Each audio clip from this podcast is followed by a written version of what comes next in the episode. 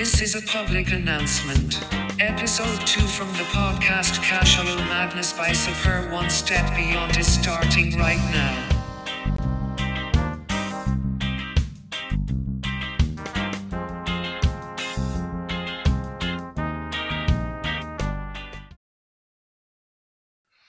Hey, Gude! Bevor wir mit der Episode 2 starten, möchten wir uns bei euch für die wirklich zahlreichen Rückmeldungen, Anregungen und Lob und auch konstruktive Kritik zu unserem Podcast-Start herzlich bedanken. Also es hat uns wirklich komplett umgehauen, wie viele sich von euch bereits die Premierenfolge angehört haben und wie hoch die Resonanz war. Also mega geiles Ding, herzlichen Dank dafür. Wir denken, dass Casual Madness wirklich gute Chancen hat, neben unserem Blog ein ganz geiles Medium zu werden und dass wir hier auch den ein oder anderen Gesprächspartner präsentieren werden können. Ja, was erwartet euch in der Episode 2? Ich sag mal so, wir starten ins Tagesgeschäft Casual Culture und konnten für euch zwei kompetente Gäste gewinnen. Zugeschaltet sind Prof aus Hannover und von der Merseyside wird euch der Werte Scouser begrüßen. Die beiden sind absolute Koryphäen auf ihrem Gebiet. Scouser lebt heute in der Merseyside und scheint dort alles und jeden zu kennen. Dadurch dürft ihr, ja, dadurch dürft ihr euch wirklich auf sehr interessante Einblicke und lustige Anekdoten freuen.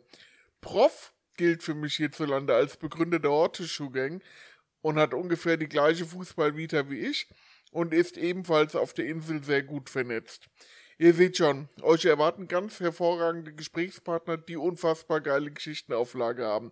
Lasst uns deshalb mit dem Intro nicht allzu viel Zeit verlieren. Viel Spaß mit den beiden alten Zähnerecken und Casual Madness, dem Podcast von Sapper One Step Beyond.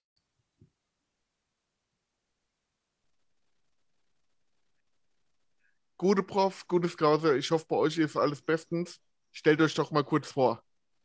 Jetzt hast du mich zuerst genannt. Deswegen fange ich nicht an und lasse dem Scouser den Vortritt. Du, das ist mir egal. Ich öffne jetzt erstmal meinen Cider. Haut rein. Alles klar. Ja, also Alltag vor Schönheit, ne? Ja, okay.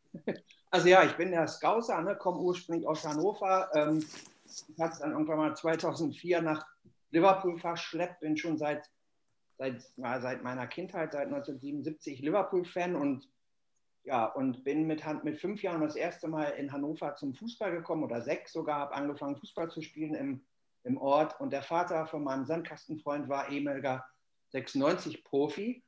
Der hat mich dann 72 das erste Mal gegen den HSV mit ins Stadion genommen und ja, und da habe ich mich dann so richtig in den Fußball so verliebt. Ne? Mein, mein, meine Eltern kommen eigentlich von der Nordseeküste, haben mich dann, ich bin in Hannover geboren, mein Vater ist dann früh verstorben, der war HSV-Fan, so hatte ich auch so ein ganz bisschen ja, so eine Leidenschaft für den HSV seit meiner Kindheit, äh, bin aber dann bei dem kleineren HSV oder dem großen, wie auch immer, in Hannover groß geworden und so ab 79 bin ich dann auch mit 12, 13 oft mit Freunden äh, zum Fußball gefahren und aus unserem Ort und mein Stiefvater, der dann bereits in meinem Leben war, ist irgendwie mein Vater, der war Maler und hatte zwei Lehrlinge aus der 96-Szene und ich bin halt damals mit 13 so mir Taschengeld Geld zu verdient am Wochenende oder oder auch in den Schulferien und die waren von den Roten Wölfen und das war halt so die angesagte Gang in Hannover und so bin ich dann so nach und nach über die als kleiner Junge so von, von ganz unten im Block so mal ein bisschen höher gekommen und habe mich dann auch so in, in diese erlebnisorientierte Spaßfraktion so, so reingelebt. Also war jetzt nicht so der super harte Typ, aber auch oft dabei, so zweite, dritte Reihe für, für jeden Spaß bereit. Ja. Und dann so ab 83 mit 16, 17 bin ich dann auch regelmäßig auswärts gefahren. Ähm, ja, und so hat es dann bei mir halt angefangen. Ne? Und ähm, die Gesänge, Fahren und so waren für mich immer schon interessanter als Kind. Äh, ans Spiel konnte ich mich kaum erinnern, aber ich wusste halt immer ganz genau, was gesungen wurde, teilweise was Leute anhatten oder welche Fahnen da hingen. So fing das an. Ne? So, und ich jetzt gebe mal den Prof da mal weiter. Ne? Schon ein guter Einstieg. Guten Abend oder Hallo. Ähm, ja, ich bin der Prof, bin Ende 30, bin 96, bin aus Hannover und äh, kleidungsinteressiert bin ich auch noch schon lange in Ver verbunden mit Fußball. Und wie bin ich da gelandet? Komischer Zufall, oder Zufall weiß ich gar nicht, aber ein bisschen komisch ist das, denn zu der Zeit, so Mitte der 90er, ein paar Jahre nach dem Pokalsieg, da habe ich mich noch nicht für 96 interessiert, ähm, Und so Mitte der 90er war 96 richtig scheiße. Die haben, äh, waren immer kurz davor abzusteigen, sind dann im Jubiläumsjahr auch abgestiegen und ich war so zwei Jahre davor das erste Mal da, fand es aber von Anfang an total geil. Ähm, kann gar nicht genau sagen, warum, aber das hat irgendwie eine Faszination auf mich ausgeübt, wo da gar nicht so viele Leute eigentlich hingegangen sind. Und auch in meinem Umfeld wenige. In der Schule wurdest du ausgelacht, wenn du bei 96 warst. Ähm, aber äh, ich bin irgendwie hängen geblieben und habe dann auch so nach und nach Leute kennengelernt und ähm, bin dann immer regelmäßiger hingegangen. Am 97 habe ich dann für elf Jahre tatsächlich auch gar kein Spiel mehr verpasst und danach für viele Jahre auch nur ganz, ganz wenige. Und ähm, habe dann natürlich einfach immer mehr Leute kennengelernt, bin dann irgendwie äh, mit denen auswärts gefahren. Und aus diesem Kern hat sich dann eigentlich, haben sich so die ersten Ultragruppen mehr oder weniger ergeben. So äh, 97 ja noch nicht offiziell, 98 dann erst 99. Und ähm, mit diesen Leuten äh, habe ich dann viele, viele Jahre verbracht, mit allem, was dazugehört. Also war in der Ultraszene sehr äh, aktiv. Ähm, bin dann so fast 20 Jahre später, seit 2018 bin ich äh, aber gruppenlos und äh, habe aber immer noch ein großes Interesse an der Sache und richtig Bock auf 96, vor allem seitdem äh, Martin Kinds Übernahmepläne äh, gestoppt wurden. Diese dazugehörige Mitgliederversammlung, der ein oder andere Hörer kommt vielleicht aus Hannover, war dabei oder hat die Videos davon gesehen. Ähm, als das Ergebnis verkündet wurde, das war definitiv einer der schönsten Momente mit 96 für mich. Nicht der einzig schöne, aber definitiv einer der schönsten. Also ich glaube, die ganze Republik möchte nicht äh, 96-Fan sein, was da alles so passiert ist. Ich weiß nicht, ob wir mal eine Folge in unserem Podcast machen, äh, Against Modern Football oder äh, Pro 50 plus 1, aber wäre auch ein interessantes Thema. Aber schön, dass du es angesprochen hast. Ja, und ähm, wie ich eingangs schon so ein bisschen spaßig erwähnt hatte, hatte Hannover schon immer so den Ruf, besonders adrett und schick am Spieltag zu erscheinen. Hemd, teure Kleidung, Designerkleidung. Und ich spiele jetzt gar nicht so auf Chevignon und ähm, Blue System oder Iceberg an, sondern halt schon wirklich in diese britische Richtung, also in den Casual Culture Schick. Habt ihr eine Idee, ähm, wo das herrührt? Und wann habt ihr die erste Mal, ja, das erste Mal Berührungspunkte mit der Casual Culture gehabt oder mit den Football Casuals?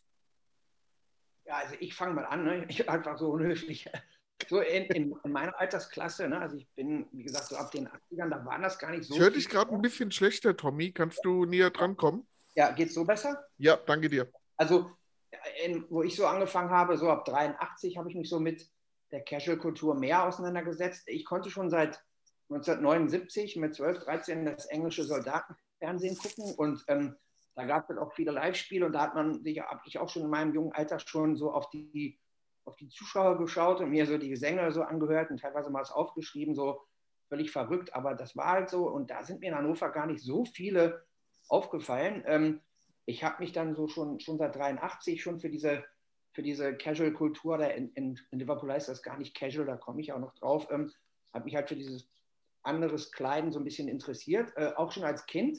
Witzigerweise so Tenniskleidung getragen in der Woche und, und zum Fußball dann mit einer Kutte. Ne? Also genauso an Anti. Ne? Ähm, ganz witzig. Ich habe hab auch noch so Bilder davon, wie ich da mit Taschini, äh, der Tennishose und T-Shirt und äh, Poloshirt da auch, auch, schon bei Nachbarn auf Partys Bier ausschenke und so ein Zeug und auch halt beim Fußball halt einfach als Kind oder Jugendlicher mit einer Kutte abhänge. Ähm, und bei uns 83 waren im Ort äh, ein Bauunternehmen und da sind so äh, Liverpooler Bauarbeiter gelandet. Das war so ein Ding in den 80ern, 90ern, dass halt so britische Bauarbeiterkolonnen, so halb schwarz in Deutschland gearbeitet haben. Da gab es auch mal so einen Film, ne, Auf Wiedersehen, Pat, das ist so eine Serie in England, äh, total witzig, kann man sich auch mal einziehen.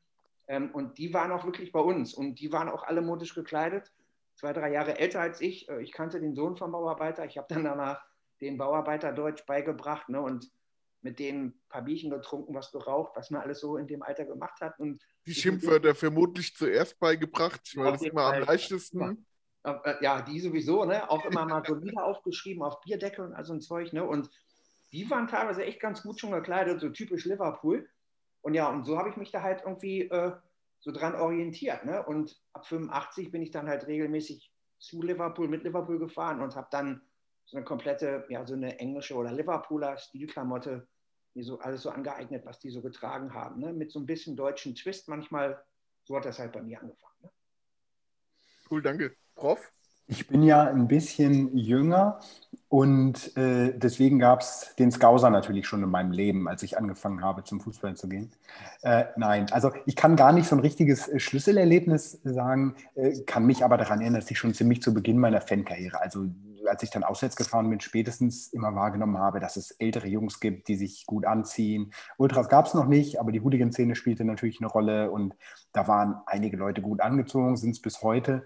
Und es war für mich also ziemlich früh klar, dass es so eine Art Dresscode gibt. Das habe ich natürlich damals jetzt noch nicht äh, in, mit der Quelle Großbritannien verortet, aber es gab einfach bestimmte Dinge, die die Leute getragen haben.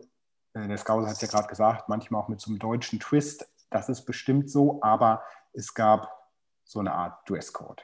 War das auch äh, bei euch in Hannover der klassische Umbro-Pulli, Balkenschal und Nobelens 574 oder hattet ihr auch da schon einen, einen anderen Klamotten, äh, ja sag mal, Klamottengeschmack? Also das, was du gerade, das war so ein klassisches Ende der 90er äh, Ultraszene Einsteigermodell. Das gab es auf jeden Fall auch. Okay. Aber ähm, es gab auch Leute, die Best Company getragen haben. Blue System habe ich äh, einen Pullover gehabt, den ich geliebt habe. So ein Mittelblau mit dem auf dem Rücken, dem Aufdruck, also super geil. Aber das war natürlich einfach, weil man sich das von Älteren auch abgucken konnte. Ich habe dann häufig, so gerade so die erste Generation der Ultraszene, hat dann häufig, mittwochs war mal das Fanprojekt offen, haben wir da rumgehangen und da hat der Scouser dann auch rumgehangen und dann hat man sich auch über Klamotten unterhalten und so. Und da konnte man sich einfach schon ein bisschen was abgucken. Und dann gab es ja auch Klar, Internet gab es noch nicht. In Fanzines waren maximal Schwarz-Weiß-Bilder, aber es gab dann häufig, ja, wurden so ein paar heiße, bei euch vielleicht auch so heiße VHS-Kassetten rumgereicht, ne, mit irgendwelchen Krawallaufnahmen und dann viel England, irgendwie dann diese Schlacht aus Birmingham gibt es ja, äh, äh, Birmingham äh, gegen Aston Villa und so, ne? Und ähm, da hat man sich einfach so ein paar Sachen abgeguckt, bewusst, unbewusst, und dann hat sich das irgendwie daraus so ergeben. Ja, spannend, das war halt hier auch äh, quasi genauso gewesen und neben halt diesen VHS-Kassetten waren natürlich das Collagentauschen noch äh, mit dabei und äh, dann halt teilweise diese, diese Fake-Schals, die sie in England an den Stadien verkauft haben oder T-Shirts mit ICF und Millwall Bushwakers aber das war halt nie so mein Geschmack. Aber kommen wir doch mal gezielt drauf zu sprechen, weil ich finde es äh, total interessant, so die Anfangszeit wenn man so die ersten äh, Berührungen mit einer Subkultur hat. Welche Marken haben euch zu der Zeit, äh, als ihr so reingekommen seid in die Szene und auch mittendrin wart, am meisten begeistert? Womit fing eure Liebe zu den Casualettes an? also Lacoste ne, war bei mir ganz hoch. Ich gab immer zum Geburtstag und so, ich habe im Dezember Geburtstag und dann war es ja Weihnachten nicht weit. Es gab meistens immer irgendwie ein Pulli oder, oder zwei ähm, Poloshirts oder so, ne, oder auch mal ein T-Shirt. Äh, Adidas war natürlich auch immer noch ganz cool. Gab auch mal Puma eine Zeit getragen, so Puma, ähm, die Argentinas, ne, und wie sie alle heißen. Ne. Ähm, dann natürlich Nike kam auch, ne, LS, Tashini, Fila, Australien, auch mal Fred Perry, Doc Martens, auch Ben Sherman, Lonsdale auch mal so ab und zu am Anfang, so als wo ich gerade so mal so einen Mischmasch hatte, da wusste ich noch nicht genau, will ich mich jetzt mehr so britisch kleiden oder doch noch mehr ein bisschen deutsch, ne? weil in Hannover haben mich immer viele angepisst, ne? Äh, immer dieser Briten, ne? dieser England-Kult und so, obwohl das gar nichts mit England zu tun hatte, aber das konnte man den Leuten nicht erklären. Das war einfach nur eine Fußballliebe für Liverpool, nicht für England. Ähm, ja, und das waren so dann Danach dann auch natürlich New Balance, ne, so einer meiner Lieblingsmarken. Ähm, Chevignon, Best Company, Blue System, waren sicher auch alle so meine, die ersten Marken, ne, die dann so von 83, 84 bis Mitte, Ende der 80er bei mir so angesagt waren. Ne? Also Chevy hatte ich echt eine ganze Menge. Da gab es in Hamburg so einen, einen, Kollegen, den ich vom, vom Bildertauschen kannte und der hat mir dann mal Polaroid-Bilder geschickt, ne? so, was er da so günstig anbieten konnte. Da hat man Geld zurückgeschickt im Brief und dann hatte man so drei, vier, fünf Chevignon-T-Shirts zu günstigem Kurs. Ne? So, so, ist das zu der Zeit mal Okay, können wir uns alle vorstellen, mein lieber Prof, wie war es bei dir? Also die Umbro-Pullis äh, habe ich auch gehabt. Ähm, großes Vorbild für die Umbro-Pullis war, glaube ich, dies, äh, dieses Video aus, aus, äh, aus Paris, vom, aus dem Kopf, wo sie äh, die Bullen da angreifen, weil der Typ, der, diesen äh, dann dazu Fall bringt. Ich glaube, der stirbt sogar. Das hieß es zumindest, aber das weiß ich ehrlich gesagt gar nicht, ob das stimmt. Ja, aber das der, der mit dem Highkick, gell? Hatte, hatte High diesen, diesen Umbro-Pulli an. Ne? Und dann gab es so ein paar Videos aus England auch. Also Umbro-Pullis waren angesagt, aber ähm, also ich habe erstmal so das getragen, ne, was irgendwie beim Fußball so angesagt war. Ich bin ja nun einfach irgendwie dann von dem, was der Scouser gerade gesagt hat, 15 Jahre später habe ich quasi damit angefangen und da war das natürlich schon verbreiteter und was Ende der 90er eben so angesagt war, also und, und auch in Hannover verfügbar war natürlich und das war irgendwie Fred Perry, Ben Sherman natürlich, Lacoste, für Jeans gab es fast nur Levis, würde ich sagen, und äh, Turnschuhe von Reebok und New Balance tatsächlich. Also diese New Balance 574, klar, wer kennt sie nicht? Die Fotos von damals, 30 Typen im Halbdunkel und bei allen blitzen die New Balance. Ne? ähm, und äh, dann waren aber auch ziemlich angesagt, so in meiner Generation, diese M65 Field Jackets, die gab es im örtlichen äh, Army Shop. Die konnte man so ein bisschen taillieren, die waren auch ziemlich cool, in schwarz meist. Oliv hatten manche ähm, die ein bisschen äh, fitter waren. und äh, Adidas hat eigentlich da gar nicht so eine große Rolle gespielt Ende der 90er, würde ich sagen. Denn, das kann man sich heute fast gar nicht vorstellen, aber das war ja ganz lange so, es gab gar keine besonderen Mo Modelle in den normalen Sportgeschäften. Also das, was man so aus den 80ern, äh, der Scouser wird das nachher nochmal erzählen, in Deutschland eben, die Engländer sind nach Deutschland gekommen, haben das Zeug gekauft, das war nicht mehr so. Die gab es nicht unbedingt. Ähm, das kam irgendwann erst wieder, aber da kommen wir später noch zu. Und äh, ja, zu den genannten Marken kamen dann später für mich noch so Burberry, Paul Shark, Barber und so Sachen, die es in Hannover einfach gab, beim Herrenausstatter oder so. Ja, das gab es mir natürlich auch noch, ne? Paul Shark und, und Barber, Burberry auch teilweise, aber äh, 98 gab es zum Beispiel noch die Trimtrap, ne? die sind dann irgendwie in, in, in Italien hergestellt, aber die gab es eigentlich bei uns, glaube ich, in Sportgeschäften überhaupt nicht. Also die, und, und Gazelles gab es dann noch mal so ein bisschen mit dieser Britpop-Welle hat Adidas dann nochmal wieder so ein bisschen mit so Reissues begangen. Also ich weiß, ich habe noch zwei äh, oder ein paar Gazelle, so, so Weinrot, die sind echt noch, kann man ja in der, in der, in der, in der Sohle, in der, in, kann man das ja sehen, ne? die sind echt noch von 98, äh, sind natürlich völlig äh, ausgelatscht, habe ich irgendwo noch in, in der Tüte, ähm, ganz wenige nur noch. Und, aber Trimtrap gab es da auch noch, weil das weiß ich noch, weil das war das letzte Mal, dass die noch mit der alten Sohle hergestellt wurden und die haben auch nur zwei Jahre gehalten. Sorry, dass ich dich da jetzt unterbreche, mein Lieber, aber ich glaube, zur Schuhfrage kommen wir noch ein bisschen später. Ja. Und aber der Prof hat was Interessantes gesagt, und da du ja auch schon zum älteren Kaliber gehörst, es ist ja die Zeit vor dem Internet gewesen. Ja. Oder das Internet kam so allmählich. Und ich kann mich halt noch an eine Mail-Order-Versand von einem alten BFCisten in Berlin erinnern, der so ein bisschen Mitre, der so ein bisschen Lonesdale, der so ein bisschen Fred Perry angeboten hatte. Und ähm, ja, und ansonsten halt bist du hier in Frankfurt beim Pekon Kloppenburg, Entschuldigung, habe gerade Frosch gehabt, Pekon Kloppenburg reinmarschiert, hast halt nach Barber geschaut, weil das halt hier so der ganze Taunusadel, die ganze hessische Countryside getragen hatte und halt hier Paul und Shark für die, für die yachtigen Familien. Wo habt ihr euch mit den Sachen eingedeckt? War das ähnlich oder hattet ihr auch äh, diverse Mail-Order gefunden oder hattet ihr Kontakte auf die Insel oder nach Italien? Also das würde mich mal interessieren, weil das ist, die Beschaffungsfrage ist ja heute sehr einfach zu, äh, zu klären, aber damals ist es ja wirklich schwierig gewesen. Ich also, weiß nicht, wer von euch anfangen möchte. Ich fange einfach mal wieder an. die meisten Sachen kamen bei mir damals echt aus Liverpool. Ne? Ich war halt mehrmals da, ne? bin auch mit, so, mit diesen Rainbow-Tour-Bussen, das waren so Bussen, Busse, die aus Hannover und Hamburg oder auch aus dem Ruhrpott, glaube ich, freitags abends nach London gefahren sind und sind dann am Morgens zwischen 5, 6, 7, 8, 9 Uhr angekommen und dann um Mitternacht am Sonntagmorgen in der frühen Morgenstunde 2, 3 Uhr wieder zurück. Und da konnte ich, so habe ich ganz viele Liverpool-Spiele gesehen, aber bin ich natürlich dann auch in London einkaufen gegangen. Ein bisschen geschickt konnte man sich dann auch in einigen Geschäften Rabatt aushandeln, ne? sagen hier, pass mal auf, ich kaufe mal so 15, 20 Lonsdale-T-Shirts und dann gab es nochmal hoffentlich äh, schön Rabatt. Und die habe ich dann noch ein bisschen in Hannover auch wieder verkauft. Mit einem ich wollte schon sagen, Prof, jetzt weiß ich auch, wie ihr seine ganzen England-Touren äh, finanziert hat, ja. indem er euch die mitbringen will, die Angebote teuer verkauft ja. hat, der werte Herr. Wir, wir richtiger so Scouser, mein Lieber, richtiger ja, Scouser. Man, man, also Geld habe ich ja nicht geschissen damals. Ne, und es gab so einen Laden bei uns in Hannover, äh, ja, äh, der hieß ähm, SW3, ne? Und da konntest du alle so Punk-Sachen und Skin-Sachen kaufen. Und da habe ich mal geguckt, was das da kostet und dann immer noch einfach nur so einen moderaten Betrag aufgeschlagen. Aber bei mir war es auch ähm, Sportgeschäfte, ne? auch vom Herrenausstatter. Ähm, Karstadt Sport gab es viele, äh, selbst ein Waffen Waffengeschäft für Barberjacken, Piken Kloppenburg.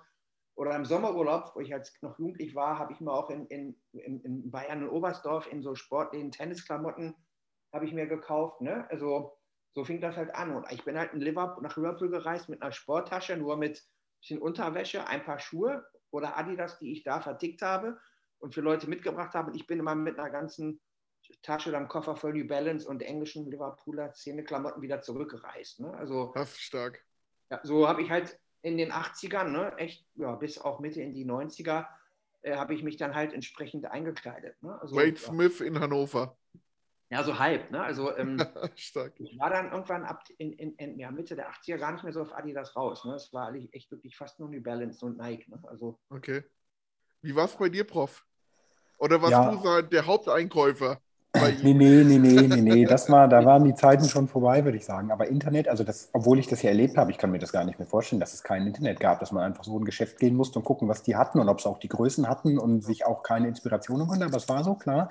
Und ähm, es gibt in Hannover, gab es natürlich ein paar Herrenausstatter, das sind mittlerweile viel, viel weniger. Das Internet, die Konkurrenz macht die wahrscheinlich einfach kaputt. Aber da gab es schon ein paar ganz gute, wo man so ein paar ganz gute Sachen kaufen konnte hat natürlich dann auch alle ähnliches Zeug. Und dann gab es aber auch bei diesem, äh, den er gerade genannt hat, den der Skauser genannt hat, SW3, das war, da gab es Ben Sherman, Fred Perry, was es so beim Herrenausstatter zu der Zeit zumindest nicht unbedingt gab. Das war aber auch so ein Fetischladen. Also da gab es so, so Fetischklamotten und so. Also da habe ich mich als so 15-, 16-Jähriger auch immer ein bisschen eingeschüchtert gefühlt. Ganz praktisch, dass es nebenan direkt äh, einen, äh, einen Angelladen gab, wo man Bengalos kaufen konnte. Da konnte man das immer im, in einem Abwasch erledigen, sozusagen. Ja, ähnlich, ähnlich wie im schönen Hessenland. ja, und die Bullen waren auch nur drei oder vier Häuserecken weiter. Und das auch, ja, das stimmt. Und äh, dazu gab es dann ein paar Jungs äh, vom Fußball, die waren so ein- meine Generation ein bisschen jünger und die haben ähm, Geschäfte mit ungedeckten EC-Karten gemacht, was eben auch in den Prä-Internet-Zeiten noch ja nur mit Unterschrift ging. Die mussten nicht gedeckt sein, zwangsläufig, indem wir mit ziemlich Schindluder getrieben sind, durch die Welt gereist. Und ähm, einer ihrer Geschäftszweige war aber auch ähm, in großen Städten in Boutiquen massenhaft teures Zeug einzutüten und dann eben weiter zu veräußern. Und äh, gerade dadurch gab es dann Burberry und Paul Shark Sachen, die ja nun wirklich nochmal ein ganz anderes Ple Preislevel sind, auf diesem Flohmarkt äh, zu ziemlich fairen Kursen zu erstehen. Das kann man sich heute gar nicht mehr vorstellen. Sorry, dass ich dich da unterbreche, aber also liebe Zuhörer, das ist alles verjährt, das ist alles äh, älter als zehn Jahre.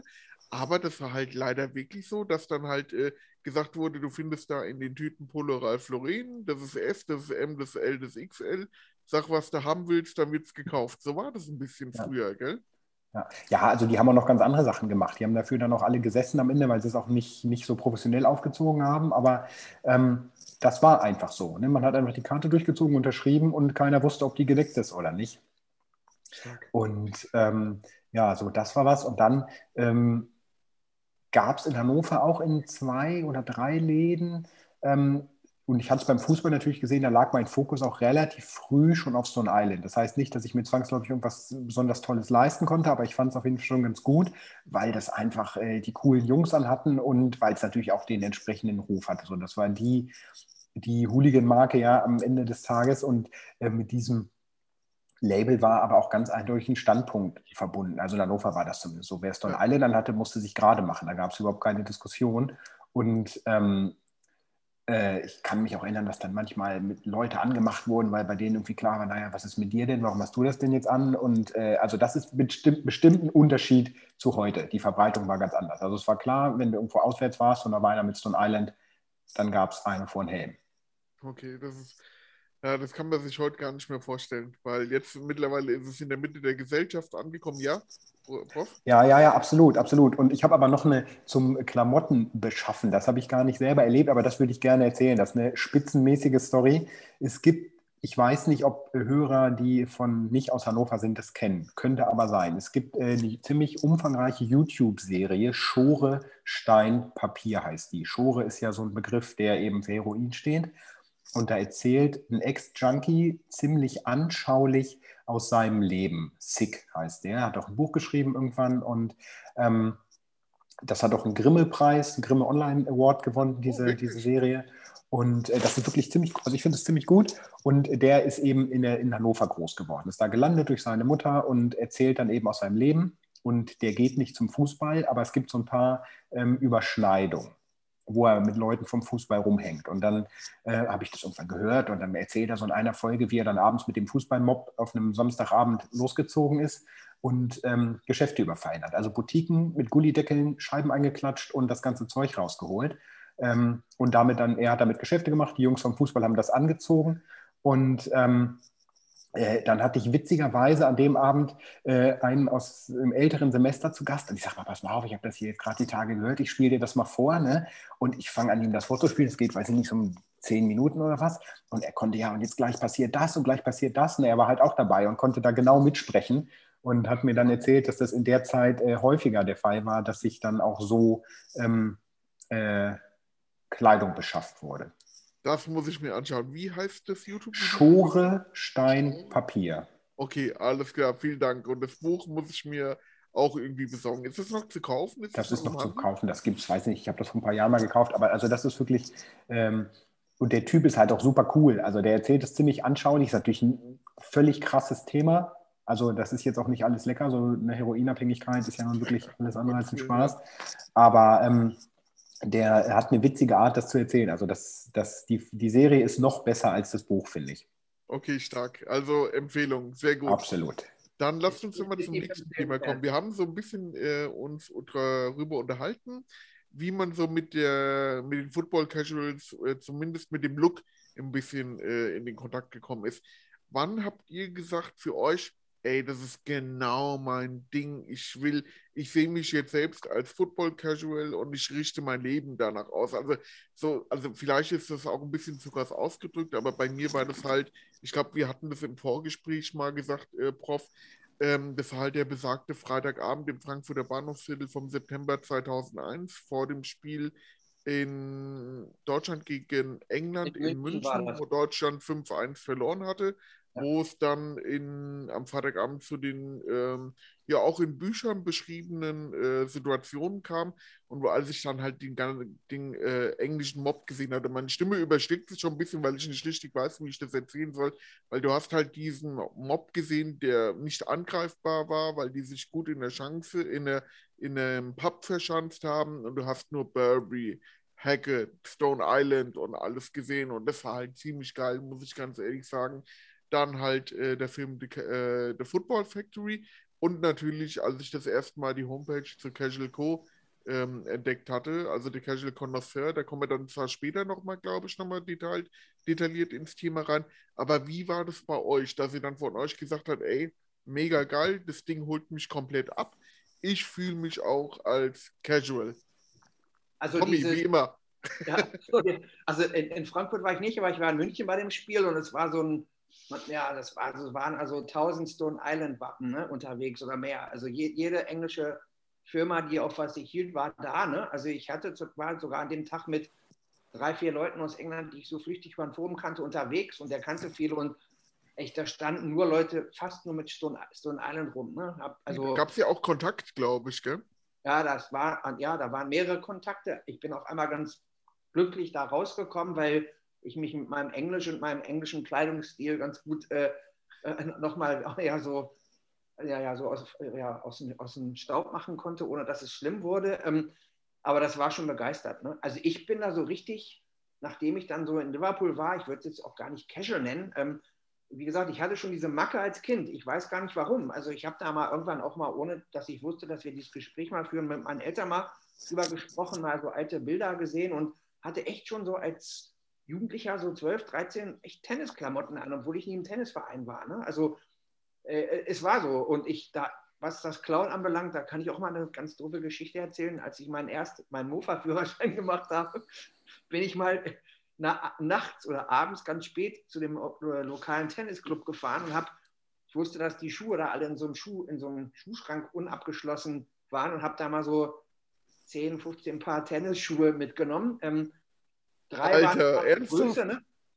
Aber leider waren die alle mit diesem Rotkranz. Äh, ja, die, die haben ja Aschenplätze und die waren halt alle versaut. Ne? Und ich habe die eine Waschmaschine geschleppt und man konnte sie nicht waschen. So, dann, ich kannte halt welche am Ort, die Tennis gespielt haben. Dann habe ich halt einfach gesagt, hör mal zu, ich bin da mit meiner Mofa durch, durchs Moor gefahren und ich habe da so einen, einen ganzen Sack voll Turnschuhe gefunden. Kannst du mal fragen, ob einer beim Tennisverein die Sachen vermisst? Und die waren natürlich alle glücklich und habe ich noch Geld bekommen dafür als, als Dankeschön und konnte mir dann ein neues Paar ähm, Grand Prix. Entschuldige, Tommy, entschuldige, Prof.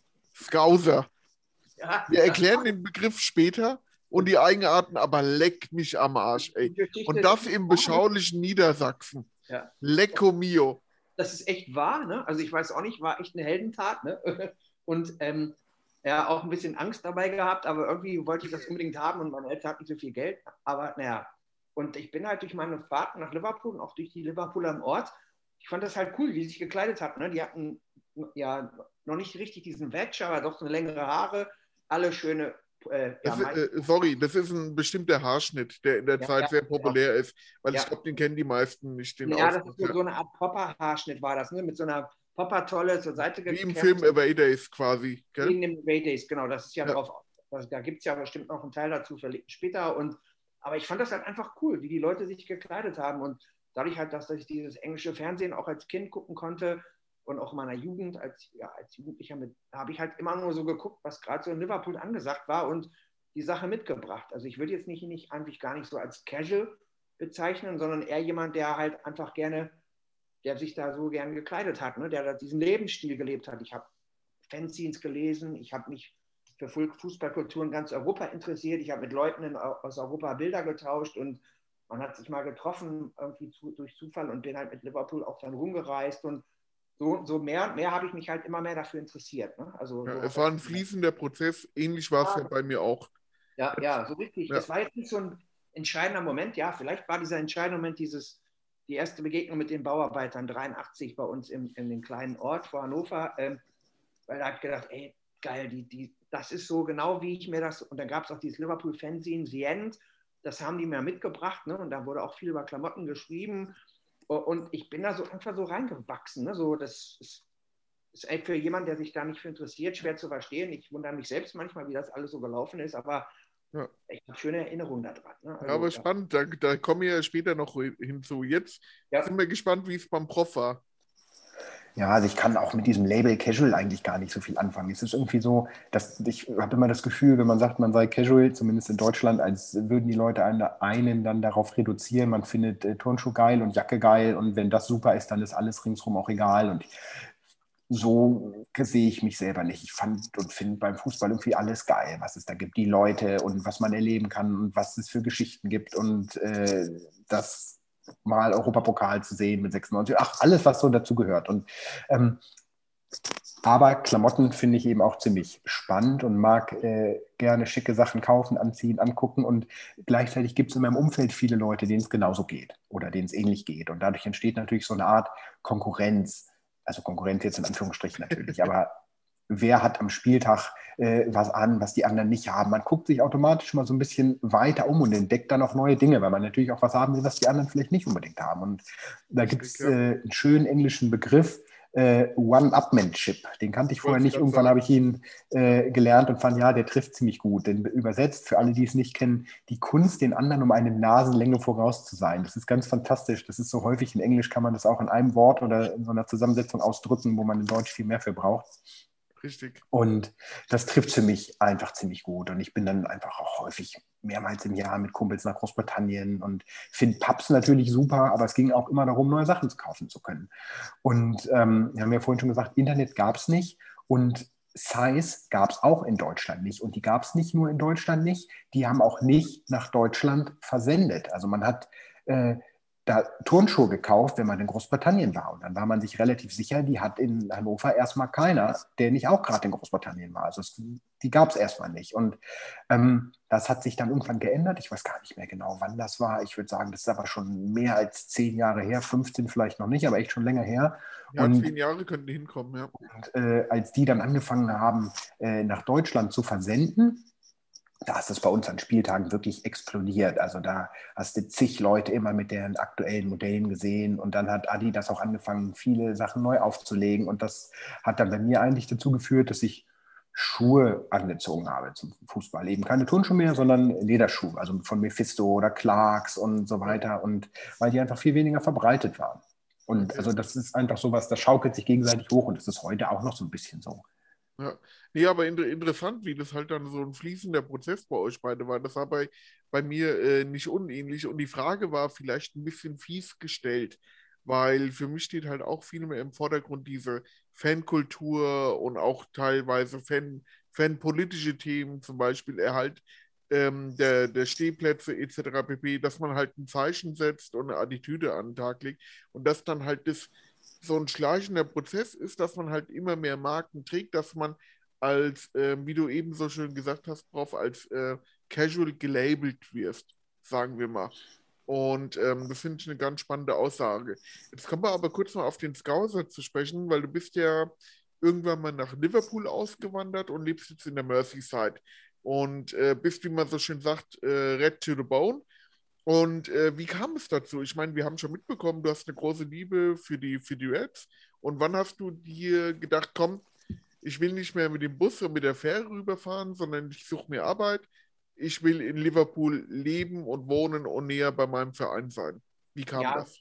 2000 so hat das immer so angefangen, dass ich mich so mit der Sache so ein bisschen mehr auseinandergesetzt habe, weil Arbeit war nicht so toll, Beziehung war auch nicht so besonders cool. Äh, Hannover liebe ich auch, ne, ist auch auch immer noch so meine Heimatstadt, aber ich bin, bin dann irgendwann einfach 2003 erstmal ein Jahr nach Glasgow gegangen, weil ich da eine Arbeit angeboten bekommen hatte und weil ich Liverpool immer noch so als meinen heiligen Ort haben wollte. Ne? So, falls das alles nichts wird, wollte ich mir das irgendwie nicht versauen. Ich ne? habe gedacht, dann Glasgow kannte ich auch schon ganz viele Leute, ähm, auch so ein bisschen Fable für die Rangers äh, gehabt, kannte auch ein paar Leute und bin dann erstmal da ein Jahr, aber von da auch sowieso mal mit dem Zug fast nur nach Liverpool gebrettert. Also da habe ich dann gesagt, 2004, nachdem ich ein Jahr in Glasgow gewohnt habe, ich komme hier in Großbritannien super zurecht. Ähm, ich hatte dann in Liverpool eine, eine, tolle Arbeit gefunden und bin dann im August 2004 endgültig nach Liverpool äh, gezogen. Ähm, habe es auch in dem Fall nicht bereut. War zwar nie alles Fahrer, habe ein, zwei Spiele habe ich halt immer mal verpassen müssen, weil ich über Weihnachten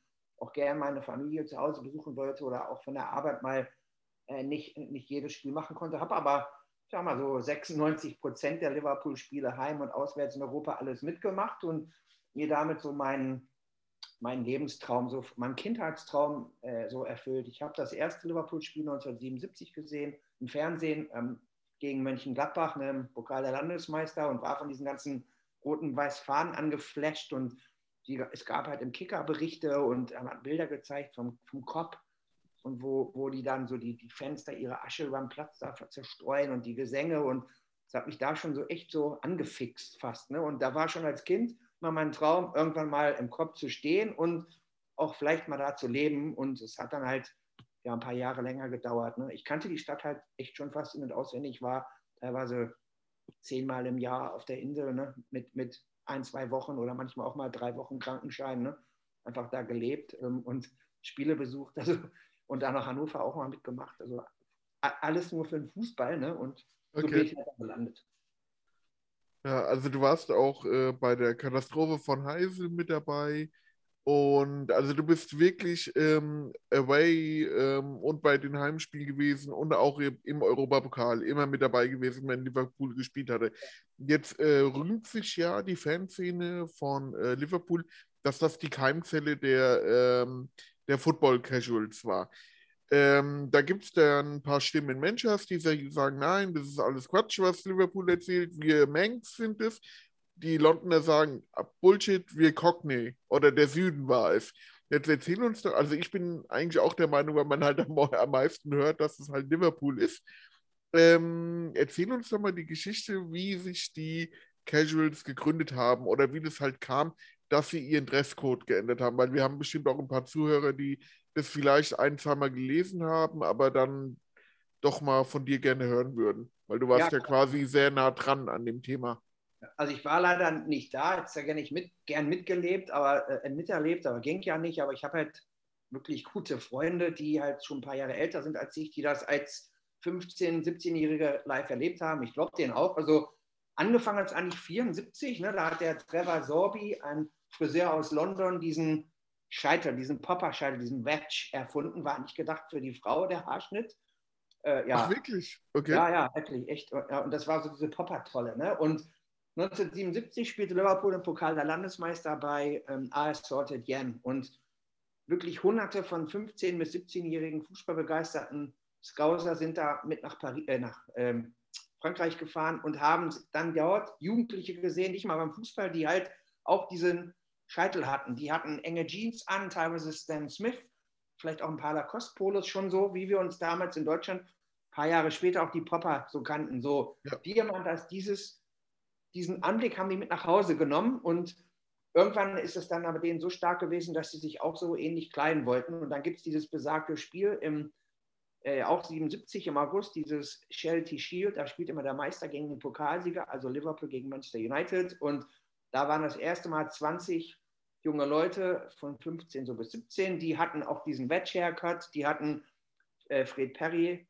Poloshirts an, die hatten enge Jeans, die hatten Adidas Samba am Fuß, äh, weil es gab halt nur ganz wenige Adidas-Schuhe in, in England zu kaufen zu der Zeit. Und Samba war halt einfach der angesagte äh, Turnschuh, ne? in der Preislage, den sich die meisten Working Class Kids so leisten. Und so hat das angefangen. Zur gleichen Zeit ist auch David Bowie, David Bowie hat ein Album rausgebracht, das heißt Low, ne? L-O-W.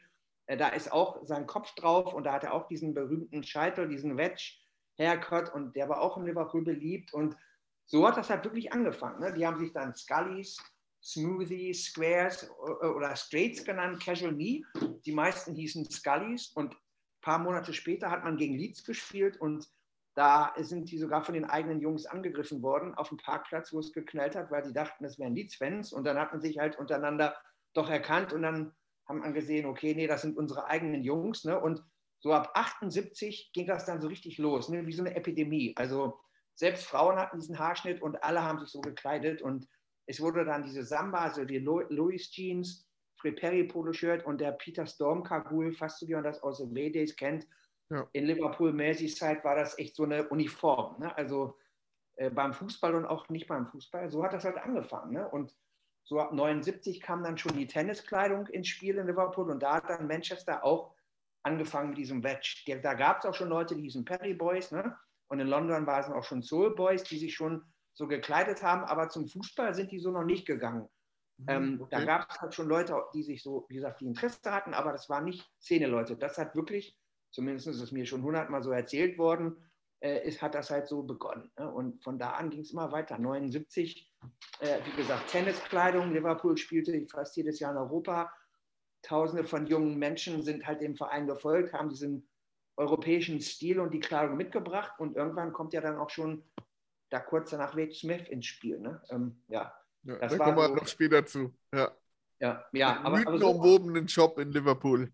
Und ich habe ja auch schon Bilder gesehen. Also ich habe natürlich selbst noch keine machen können, aber von jüngeren, also Freunden, die auch so alt sind wie der Prof, die ich in Liverpool habe, wo die Väter noch älter sind als ich und die haben halt Bilder, ne? Und da habe ich ja auch schon welche geschickt. Also die haben wirklich so ausgesehen, ne? Und man kann ja auch nachvollziehen, welche Spiele das waren. Die waren ganz viel in Deutschland, Gelsenkirchen, Bremen, Gladbacher Freundschaftsspielen in, in 77, 78 und sehen wirklich alle so aus, ne? oder fast ja, alle. Ja, ich habe so, ne? hab jetzt auch endlich verstanden, warum, ähm, es gibt ja ein Label 80s Casuals und ich glaube Transalpino hat das auch gemacht, warum die so eine Faszination äh, für äh, das, äh, das alte äh, Saint-Etienne-Logo hegen.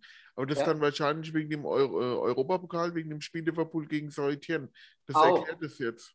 Und ja. es war auch mal so eine Masche, dass, dass viele Leute, nicht nur in Liverpool, aber gerade auch in Liverpool, diese so von, von Le Coq, Le, Le, Le, Coq, Le Coq Sportif. Diese, diese äh, Saint-Etienne-Trikots getragen haben. Das, war, das kam auch in diese Zeit. Ne? Und mhm. nicht nur das, aber auch andere. Und dann fing auch so, Trimtrap war dann so der erste Schuh, ne? München, äh, Forest Hills, Grand Slums. Das waren dann so, die dann, die dann nach dem ähm, Samba so in die Szene kamen, ne? so ab 79. Ne? Also ja.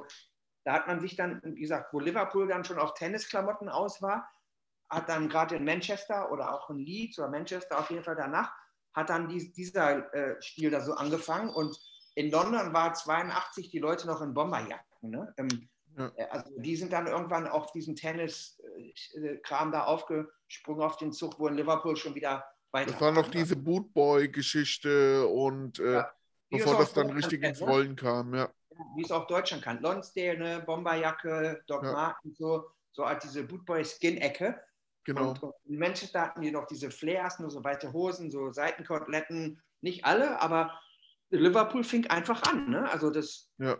Und ist das es ist dann auch die- gewalttätiger geworden? Äh, Ja, auf jeden? Fall. Die wurden, die wurden Ja? auch so Queers und Pufters genannt, ne? weil die halt alle jung aussahen, Okay. diesen weiblichen Haarschnitt hatten, aber hatten es halt gut drauf. Ne? Es wurden auch Messer eingesetzt. Ne? Also Okay, also stimmt das wirklich, dass halt dann aufgrund dieses neuen Dresscodes halt überall massiv gescheppert hat? Na klar, wenn Liverpool, sagen wir mal, die sind mit 20, 30, 50 Leuten durch London gefahren, in der U-Bahn, die sahen natürlich ganz anders aus als alle. Man wusste genau, das sind Scouser. Ne? Also Everton ist natürlich auch dabei gewesen. Die haben sich ja auch so gekleidet. Ähm, Und da kam, das ist auch wirklich wahr, das wird den Liverpoolern oft nachgesagt, in den Ende der 70er und so oder auch Anfang der 80er auch oft so ein Stanley, ne? so, ein, so ein Teppichmesser kam dazu, weil die oftmals Okay, in der Unterzahl waren und dann haben die es rausgezogen. Ne? Man hat dann so die Klinge gesehen und dann sind schon viele weggerannt. Also die Legende stimmt schon. Ne? Also da ist auch niemand stolz drauf, aber das haben nicht nur Liverpooler gemacht, ähm, Ja. das haben andere auch gemacht. Ich bin auch sogar noch 88 im Old Trafford auf dem Forecourt, da hat mir auch einer die Hand aufgeschlitzt. Ne? Also, Okay, shit. also, aber das hat wirklich so angefangen. Ne? So diese, ja, und die Jungs sahen halt alle aus, als wenn sie keinem was antun könnten. Ne? Also, Bubis. aber die hatten es drauf. Ne? Ja, Ja. Dann kommen wir doch mal hier, weil du gerade hier gesagt hast, ähm, ja, das schöne Wort Scouser. Ja. Es, ähm, ist Liverpool und die Merseyside stolz auf diesen Begriff, weil es ranken sich ja diverse Mythen, Diebs, Diebe und dann halt auch die sogenannte Scouser-Uniform, dass man halt die Hose von, äh, von einem Trainingsanzug trägt mit, äh, mit äh, keine Ahnung, mit einem Jumper drüber und das halt so das gängige Erscheinungsbild im Liverpool wäre. War das so oder ist das so oder wo, woher kommt der Begriff? Also Scouts ist eigentlich ähm, eine Abweichung von Lapp. Also wir kennen, die Norddeutschen kennen Lappscouts, ne? Das ist so wie Hering mit Kartoffeln und, und Gurken, ne? Und auch mal Okay. Es gibt so ein norddeutsches Gericht und was auch aus, aus Skandinavien kommt, das heißt Lappscouts. Ne? Also das kann man, das essen viele Norddeutsche gerne. Und das hat man in England dann auf Lobscouse umgenannt. Und da in Liverpool die Leute damals sehr arm waren, hat man so einen Eintopf gekocht, also mit Resten, mit Fleischresten, mit Kartoffeln, mit, mit ja, Gemüse und hat das alles zusammen in einen Pott reingeschmissen. Also Lob heißt sozusagen reinschmeißen. Ne? Und, und, und, und ja, und dann hat sich aus diesem Lobscouse, weil die Leute das da viel gegessen haben, hat sich dann halt so einfach Scouse entwickelt. Ne? Und über die Jahre ist das dann den Liverpoolern als Schimpfwort entgegengeschmissen worden, von wegen, ihr seid arm, ne? ihr esst Scouse. Weißt du, so, so, so hat sich das entwickelt. Ne? Und, und was in Liverpool war, halt, ja, die Stadt war früher mal die, die zweite Stadt des britischen Imperiums. Ähm, irgendwann in den 1849, glaube ich, bis 52 sind 1,2 Millionen Iren aus wegen der wegen der wegen dem Hungern. Da gab es ja so eine Hungersnot, ja. Potato Famine sind die halt alle nach Liverpool ausgewandert. Das gibt es auch einen Witz, ne? Ein, ein Scouser ist ein Ire, der schwimmen konnte. Ne? Also, und äh, ja, und da sind auch hunderte von oder hunderttausende von Walisern dahin und es war schon immer so ein Melting Pot und die Leute waren einfach immer aufgedreht. Eine Seefahrerstadt, ne? die fast jeder in Liverpool kennt jemanden, Großeltern, Eltern oder ist selbst zur See gefahren oder hat im Hafen gearbeitet. Also ein ganz anderer, die Leute schauen aufs Meer hinaus und nicht nach Insel, nach innen. Also die sind nicht insular, sondern die sind weltoffen. Okay. Und dann hat Margaret Thatcher 79 versucht, ähm, ja, die Stadt systematisch zu zerstören. Es gab sogar so einen Brief, ne, wo sie dem, dem Innenminister gesagt hat, hier, ihr, ihr, die sind jetzt rebellisch, die streiken, äh, die müssen wir mal wirtschaftlich zerstören, was sie ja teilweise auch geschafft hat. Und da, so haben sich doch im Fernsehen dann Sendungen äh, entsprechend äh, gezeigt, ne, wie die Liverpooler alle äh, arbeitslos sind, aber trotzdem zum Fußball können. Und da gab es so einen Harry Enfield, des Scousers, die waren echt in diesen Shell-Suits. Die Leute haben wirklich diese ba Ballonseide Trainingsanzüge getragen, habe ich auch selbst mal gemacht. Ne? Okay. Muss man einfach, wenn man da war. Ähm, und, und so hat sich das alles aufgesteigert. Dann kam auch äh, Heisel, ne, 85. Da war natürlich Liverpool ganz unten, nicht nur wirtschaftlich scheiße drauf, sondern eben auch von der Regierung und von der ganzen, ja, fast Europa haben sie vielleicht alle gehasst. Dann Ja. kam nochmal ähm, Hillsborough, wo eigentlich die Liverpool-Fans ja nicht schuld waren, aber da war nochmal wieder, wo diese Sun-Bild-Zeitung, so ähnlich wie die Bild, eine absolute unterste Remember Schublade, the 96, ja. Drecksloch, ja, die Leute hätten die Leute ausgeraubt und Polizisten und Tote angepieselt und so. Also so hat sich nach und nach immer mehr hochgespielt und das ist schon fast so wie in Neapel, ne? äh, wo Leute auch in ganz Italien sagen, ja, die sind, jeder ist da ein Verbrecher, die Leute stinken alle. Also es ist wirklich schon fast wie so eine Form von Rassismus. Also ehrlich, ne, wenn, ich habe jetzt keinen fiesen Akzent, aber ich bin beruflich viel im Süden unterwegs gewesen und habe dann was verkauft. Ne? Also ich habe im Großhandel gearbeitet, habe mal Maschinen verkauft und jemand gesagt, ah, du kommst nicht wieder und klaust das dann. Und das sind so solche Sachen, sind an mir, seitdem ich da 2004 lebe, äh, irgendwie schon mal vorgeworfen. Und das ist einfach, die Leute kommen einfach mit dieser Mentalität in Liverpool nicht klar. Ne? Die Leute sind gastfreundlich, gesangfreudig, trinkfreudig, weltoffen. Und das, das kann, damit kommt. Aber, sorry, dass ich dich unterbreche, es soll auch mit Glasgow die gefährlichste Stadt in Großbritannien sein. Ja, aber wenn man sich diese Statistiken mal wirklich mal googeln würde, anschaut, sind, werden in, in Liverpool äh, weniger Autos geklaut oder weniger Verbrechen begangen als zum Beispiel sogar in Manchester. Ne? Also okay. ist einfach nur der Ruf. Klar gibt es da auch ganz dreckige Ecken. Ne? Ich habe auch schon ein paar Mal gedacht, oh wow, ne, jetzt, ihr, ihr müsst jetzt aufpassen. Aber die sind einfach, das hat sich einfach so den, von den 70ern mit Thatcher und über diese Fußballkatastrophe oder auch Heißel gerade, ne, da war Liverpool halt das Drecks, äh, ja, als Dreckstadt vertitelt. Ne? Und so ist das immer mehr, hat sich das immer mehr aufgesteigert. Ich sehe schon, du hast die Rolle von äh, Liverpool total verinnerlicht, äh, mein lieber Skauser. Du bist da wirklich als Botschafter und Aufklärer unterwegs. Und äh, jetzt noch die letzte Frage, weil sonst denkt sich der Prof, hier hätte ich mal lieber mir einen starken Kaffee gemacht. Was babbeln denn die beiden denn die ganze Zeit ohne mich? Noch, ähm, du hast mir was zugeworfen. Ich wusste nicht, wie wir das jetzt noch in äh, den Podcast reinpacken. Aber ich finde, das ist äh, so eine phänomenale, ähm, ein phänomenales Detail. Es gibt ja dieses fantastische Buch Away Days von äh, Kev Sampson, Kevin Sampson, und äh, was ja auch verfilmt wurde, was die meisten der ja. Hörer vermutlich kennen werden. Ja. Und was hast du mir gestern erzählt? Hau ja, raus.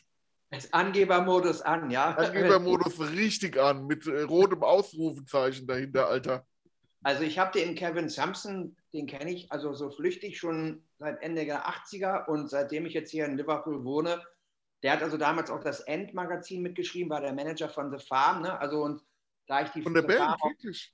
Ja, ja, genau, der war der Ach, Manager, ne? der okay. Manager und, und und da, da ich dann auch die mal schon öfter mal live gesehen habe, habe ich den halt schon mal so flüchtig, war nicht mit dem super befreundet, habe ihn aber schon gekannt und seitdem ich hier lebe, äh, habe ich ihn halt durch, durch, der stand nicht weit weg von mir im Kopf. Also es war einfach klar, dass man den kennenlernt. Ne? So. Und als er dann dieses, also es hieß halt, er will diesen Film drehen und hat, wusste halt auch, dass ich Turnschuhe sammle. Da hatte ich auch noch ganz viele, war ich noch einer von diesen Bekloppten. Und ich habe wirklich meine ganzen UK 11, ne, meine Forest Hills, meine Rod Levers, hat alle Elvis getragen, ne, der, der, einer der Hauptstars. Ne? Also auch ein paar Malmo, die waren auch versaut danach, aber ich hatte sogar noch, wo ich sie zurückbekommen habe, waren so kleine Aufkleber noch mit Elvis drauf, dass die wussten, welche Akteure, welche Schauspieler die, die, die gewissen Schuhe haben. Und äh, mit vielen anderen, die, die Kevin auch gut kennt, wurden uns auch Szenen angeboten, bei dem Film mitzuspielen. So, nun hatte ich damals, war ich noch ein bisschen schlanker als heute, ne? hatte auch wirklich einen Original Fred Pelly äh, T-Shirt, Poloshirt, eine Louis Jeans, meine alten Adidas Samba und einen echten Peter Storm Kabul an und wurde als The Pack extra gepickt. du solltest ein Mitglied von dem Pack aus äh, Tranmere sein. Richtig, genau, als extra, ne? so einer, der okay. mit den Szenen mit rumrennt. So. Und da war ich natürlich völlig geil. Ne? Und dann kam die erste Szene, wir waren in Runcorn, das ist so vor Liverpool, da wurde eine Szene unter dieser Brücke, wo die da so auf dich zulaufen. Und dann, wo die Schlägerei ist. Ja, ja, ihr lauft jetzt da mal los. Und dann bin ich losgerannt und dann, ja, halt, stopp hast du sowas schon mal gemacht? Und dann habe ich gesagt, naja, schon 100 Mal oder so. Ne? und die haben alle gelacht und gesagt, ey, na, ich war halt ein bisschen größer, stabiler. Äh, äh, du kannst da nicht bar sein, du überpowerst ja die ganzen Kids da alle. Ne? Also du, du siehst so echt aus. Ne? So, dann habe ich ein bisschen geschmollt, ne? weil dann, dann wollten sie mich bei den, bei den Dullis da mit hinstecken und dann hatten sie halt nichts mehr, was mir passt. Ne? Da habe ich da so einen alten Schal um, um, um Arm gekriegt, so eine alte Donkey Jacket und so einen alten Strickpullover, das ist wie so ein Wollibach, ist das, so ein ja. Trottel von Vorort aussah und war in so einer Fight-Szene mit drin und da sollte ich mich dann auf dem Boden noch zusammentreten lassen und da habe ich gedacht, nee, das machst, du nicht. mein guter Ruf geht, geht versaut, ne? Da bin ich halt einmal nur in so einer Szene noch zu sehen, wie ich so, wie so eine, so eine Kampfszene jetzt, wo ich so durchlaufe und selbst das ist nochmal geschnitten worden. Also, naja, aber mein Bist Claim du aber zu sehen in dem Film? Sorry, dass ich dich jetzt unterbreche. Ja, ganz kurz. Man, man muss mich kennen, ne? Also, so okay. schnell bin ich in meinem Leben noch nie gelaufen auf jeden Fall. mein Claim to Fame ist halt am, im, am Ausschnitt zum Schluss, ne, wo die Musik und so steht, steht dann auch noch wirklich, ähm, ich sag mal meinen Namen jetzt nicht, aber nochmal äh, Elvis Training Shoes äh, kindly supplied by Mr. So und so, mein Name, mein Name und Name und Name und, ne? Das ist halt spektakulär. Ja, ich muss halt vorstellen. Halt vorstellen. Oh, ich höre mich gerade doppelt. Oh, ich höre mich gerade doppelt. Äh, dann habe ich noch so ein Zertifikat gekriegt, ne, wo dann auch noch, falls ich die Turnschuhe bei eBay mal irgendwann vertickern wollte, dass die ehrlich okay. in dem Film getragen wurden, aber ich habe sie dann einfach behalten oder auch normal weiterverkauft. Aber die Geschichte stimmt wirklich. Ne? Also ich halt war noch bei der Filmpremiere dabei. Ne?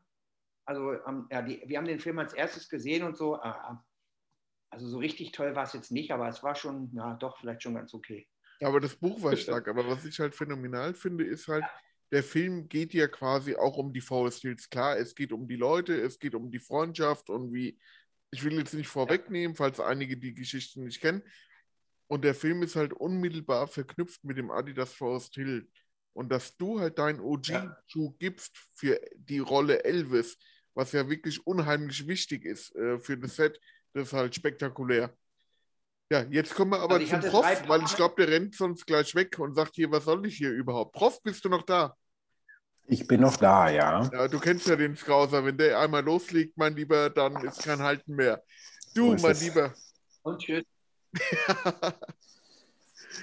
ähm, ja, wie fange ich jetzt am besten an? Wie kriege ich den Bogen?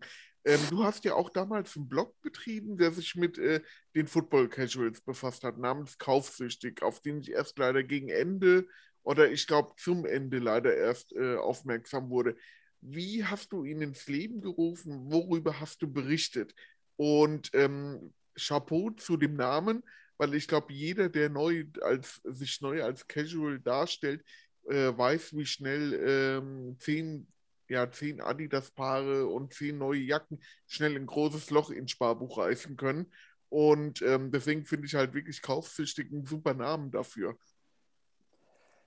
Wie ich zu dem Namen gekommen bin, kann ich gar nicht sagen, aber wahrscheinlich Name, Programm oder so. Ne? Also das liegt ja fast nahe, muss man sagen. Ähm, ist, ähm, es gibt eine, oder nee, es gab eine extrem gute Webseite von den Jungs, die heute hinter Casual Co. stecken. Man sieht es ja auch immer noch an der Casual Co-Webseite, die ist super gestaltet und da gab es aber einen Vorläufer davon, County Lads hieß die, weil die Jungs eben Lads von Stockport County sind. Und zu dieser Seite, also die war super geil, die Seite. Das war wie so ein Pub nachempfunden und da stand dann so eine Draufsicht. Ich weiß gar nicht, ob man die noch im Archiv findet. Also Weltklasse mit Musik hinterlegt. Also wirklich die beste Internetseite, die ich glaube ich jemals gesehen habe. Richtig geil. Ähm, gut, dass die Label aus ihren Fähigkeiten gemacht haben.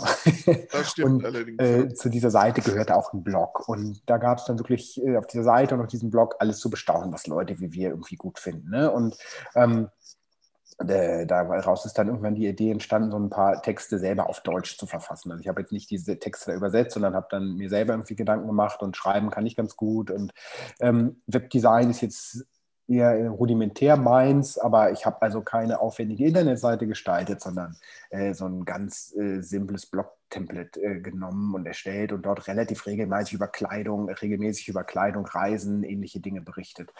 Ähm, habe dazu dann noch äh, meine Klamottensammlung abfotografiert und andere Leute angespitzt, das auch zu machen und so. Da hätte ich mir immer noch mehr Resonanz. Also ich war da so voll im Fieber, fand das voll geil. Ihr könnt das vielleicht ein bisschen nachempfinden. Ähm, Loch in meine Finanzen hat es eigentlich nicht gerissen. Also ich habe eh immer ganz gerne Sachen gekauft, auch was verkauft.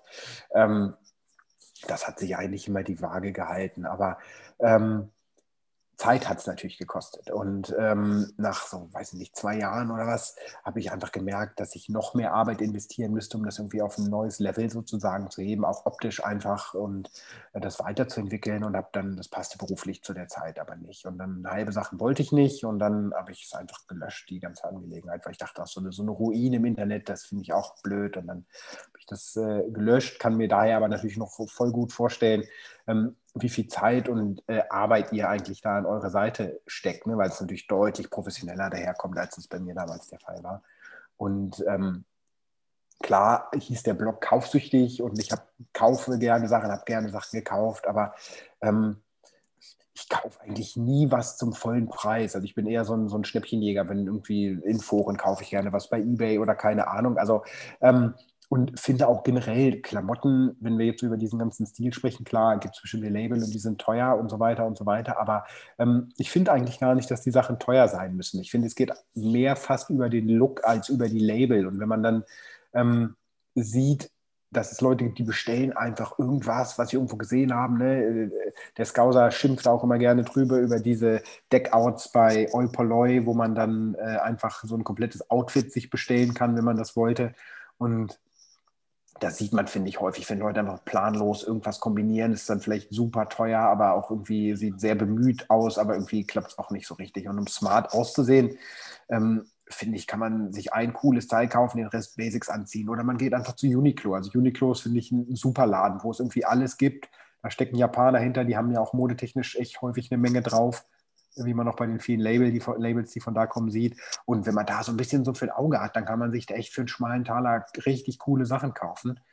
Und ähm, äh, denke ich jetzt ja irgendwie nicht bei Leuten, die sind so besonders geil, weil sie irgendwas besonders Geiles anhaben, sondern fand grundsätzlich gut angezogen sein. Und das geht mit dem Hemd von Uniqlo und dem Pulli von da super und fand eigentlich immer eher diesen Kontrast spannend ne? zwischen, zwischen dem Äußeren und dem Verhalten, was Fußballfans so und dann und wann an den Tag legen.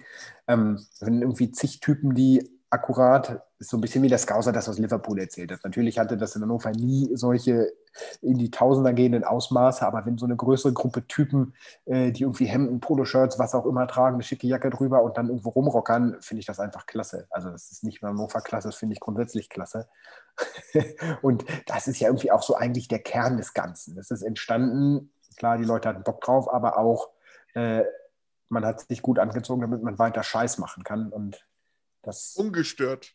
Ungestört, ja, genau. Weiter, ungestört, wie auch immer. Ja.